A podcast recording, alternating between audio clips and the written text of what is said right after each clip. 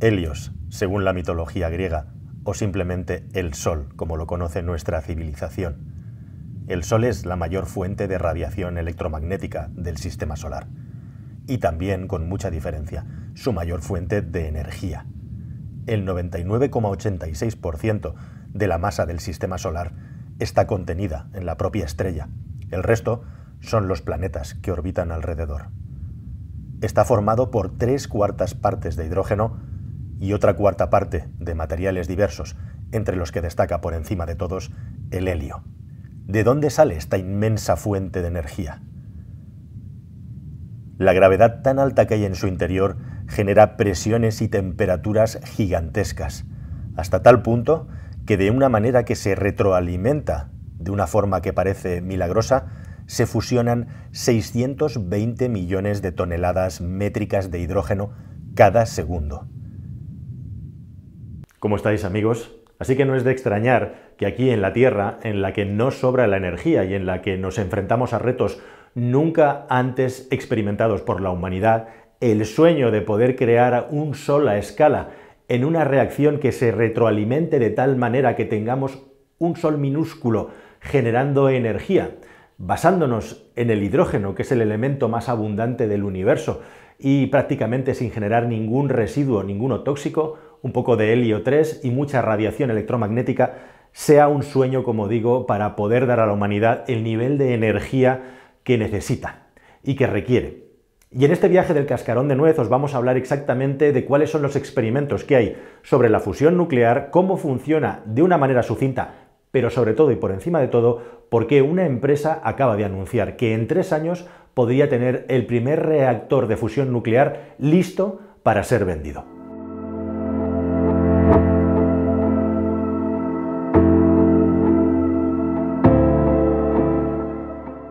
Hay dos tipos de energía nuclear que podemos extraer de la misma.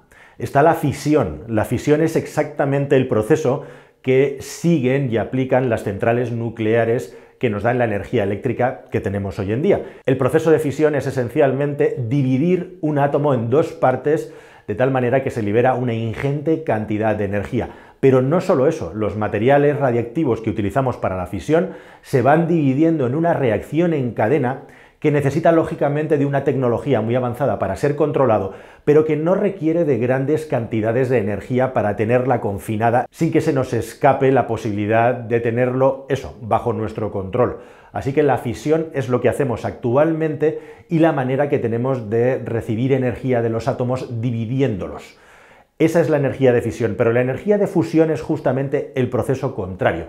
En la fusión lo que estamos haciendo es unir dos átomos en uno nuevo mucho más pesado y este es un proceso energéticamente mucho más complicado porque es mucho más costoso, requiere de mucha más energía. E igualmente también lo que recibimos a cambio es una cantidad de energía mucho mayor pero los átomos tienden a repelerse por la fuerza electromagnética que los circunda. Aunque hay una fuerza todavía superior, como digo, que es la fuerza nuclear de atracción fuerte, que una vez superado ese umbral de fuerza electromagnética hace que los átomos se fusionen. Y de eso va la fusión nuclear. Utilizamos para ello el hidrógeno, y a diferencia de la fisión nuclear que usamos hoy en día, que tiene residuos, y es el gran problema, altamente radiactivos por miles y miles de años que hay que tener guardaditos a buen recaudo y confinados para que no contaminen nada ni nadie, en el caso de la fusión nuclear prácticamente no hay más que helio, un helio pesado, como residuo, un helio que como vais a ver ya se está trabajando para ver si puede ser parte de la solución.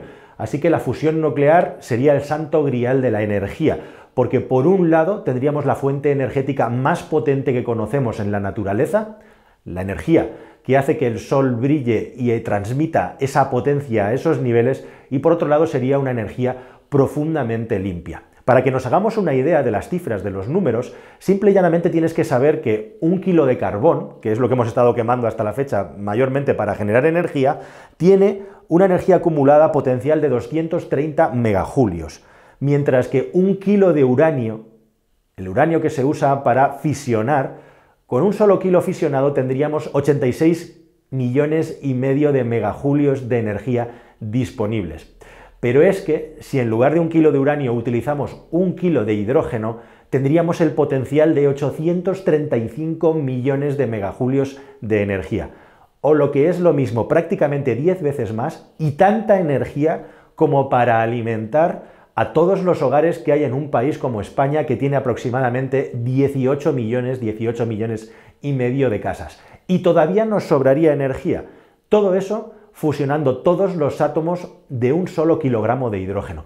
Fabuloso, ¿verdad? Bueno, pues fabuloso y fantástico es también todo el esfuerzo económico, intelectual y de investigación y desarrollo que requiere crear un reactor de fusión nuclear. Y en eso estamos desde hace muchos años, todavía sin conseguirlo, porque como digo, es una empresa grandiosa.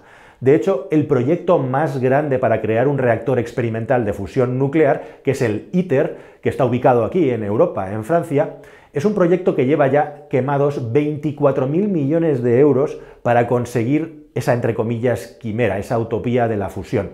Estamos hablando de que el dinero que se ha gastado lo convierte en uno de los proyectos más grandes que ha emprendido la humanidad como tal. Solamente el proyecto Manhattan que buscó crear la bomba atómica, solamente la Estación Espacial Internacional y solamente el desarrollo del GPS han tenido montantes costos económicos similares. Y desde luego yo creo que merece la pena y mucho que se siga trabajando en estos proyectos. ¿Cómo está el asunto de la investigación de la fusión ahora mismo y por qué una empresa anuncia que está a punto de conseguirlo? Bueno, pues tienes que saber de manera muy sucinta que hay dos tipos de reactores experimentales actualmente investigándose en el mundo. El europeo el ITER es un tokamak o tokamak, que es un concepto o un diseño ruso llevado a su extremo y al mundo real que básicamente lo que busca es una plataforma de aceleración mediante electromagnetismo. Mientras que hay otro reactor que se está investigando en los Estados Unidos, denominado NIF, que en lugar de utilizar un confinamiento magnético, utilizar superimanes para acelerar el hidrógeno lo suficiente para conseguir ese estado de la materia del que ahora te voy a hablar, el plasma, lo que utiliza es lo que se denomina confinamiento inercial. Hay otro reactor experimental en los Estados Unidos que básicamente lo que tiene son unos pellets, unos pequeños eh, contenedores de hidrógeno a los que se dispara un láser, esto es bastante complejo de explicar y de hecho está muy vinculado al desarrollo de las tecnologías de láser, para calentarlo de tal manera que consigamos ese estado denominado plasma en el que hay, en ese plasma que siempre viene representado como un puntito de luz muy brillante, se pueda producir la reacción de la fusión nuclear. Pero hete aquí que llega una empresa privada que anuncia que utilizando lo mejor de cada una de las dos tecnologías, está a punto, como digo, de poder traer a la humanidad un sistema de fusión nuclear. Y esta no es una empresa cualquiera.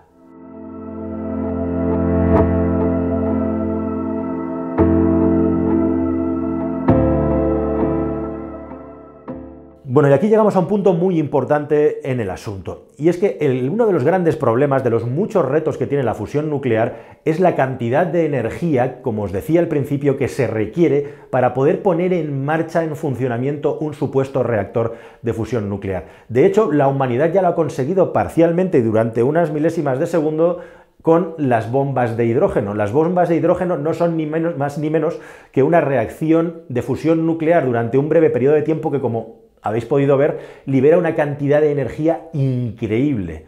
Pero para poner en marcha una bomba de hidrógeno hace falta primero una bomba nuclear tradicional, un efecto de fisión, para poder tener la suficiente energía para fusionar los átomos. O sea que para conseguir una bomba H primero hay que explosionar una bomba de fisión. Así que imaginad los niveles de energía en los que estamos hablando. Y luego, si conseguimos que esa energía sea la suficiente para que el sistema se retroalimente, que no hemos llegado a ese punto todavía, es decir, para tener un microsol funcionando de manera estable, el siguiente punto es que el resultado neto de la energía sea de saldo favorable, es decir, que estemos generando más energía de la que estamos consumiendo para mantener ese plasma vivo, para mantener ese plasma activo. Y justamente eso es uno de los inmensos retos.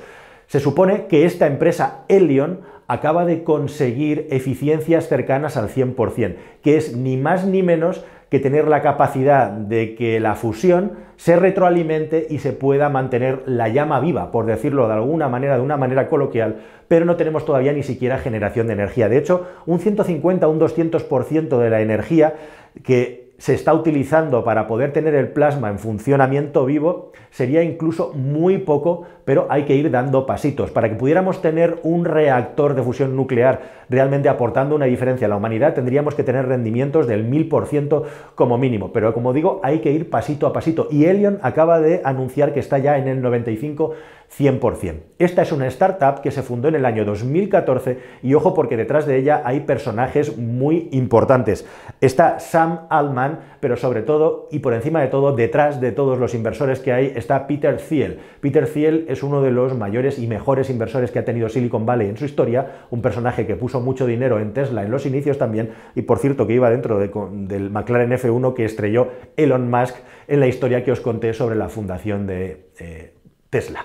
La cuestión es que esta empresa Elion tiene un diseño de reactor que lo que intenta es ser una aproximación completamente distinta a los otros dos, pero tomando lo mejor de los otros dos mundos.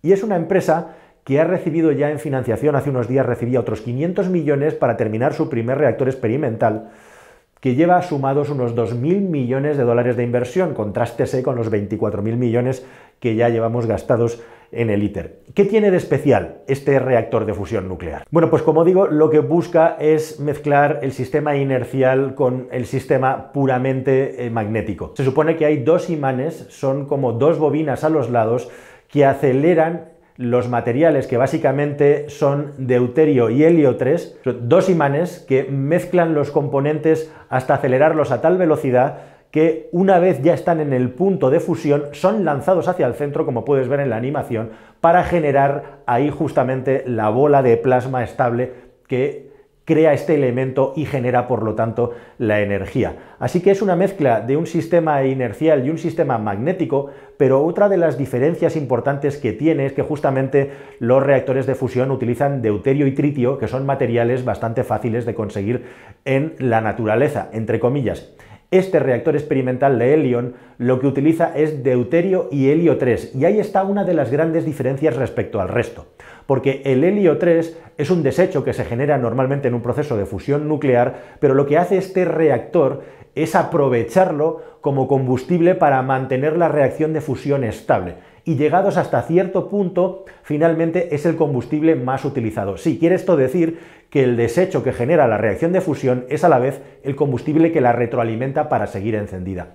Con esta tecnología anuncian que han conseguido 10.000 ciclos continuados de fusión, que es un récord y es también la cantidad más importante que hemos conseguido hasta la fecha acercándose, como digo, a una eficiencia energética del 100%, o lo que es lo mismo que el sistema sea capaz de alimentarse por sí mismo, todavía sin poder darnos un saldo neto de generación energética. Pero otra cosa súper importante que tiene este dispositivo, esta tecnología, es que mientras los reactores experimentales públicos, podríamos decir estadounidenses y europeos, lo que hacen básicamente es aprovechar la fusión para calentar unos materiales que a su vez generan vapor de agua que mueve una turbina, exactamente igual que la misma tecnología que tienen las centrales nucleares de fisión, esta de Helion lo que promete es generar ella misma la electricidad saltándose un paso intermedio que es el de calentar algo para a su vez mover una turbina, con lo cual su eficiencia energética es mucho mayor. Y es que este sistema de Helion, al contrario que las otras tecnologías que tienen además como residuo mucha radiación que no se aprovecha para nada, al tener helio 3 es mucho más eficiente por ahí. E igualmente también el magnetismo que genera el plasma es lo que se aprovecha para generar, para transmitirlo, canalizarlo y acabar generando una corriente eléctrica que se supone que con algún tipo de sistema magnético que desconocemos, no sabemos si son superconductores o qué, son capaces de recibir directamente una corriente eléctrica, saltándonos un paso termodinámico que es básicamente calentar algo para mover una turbina con la que se está perdiendo mucha eficiencia.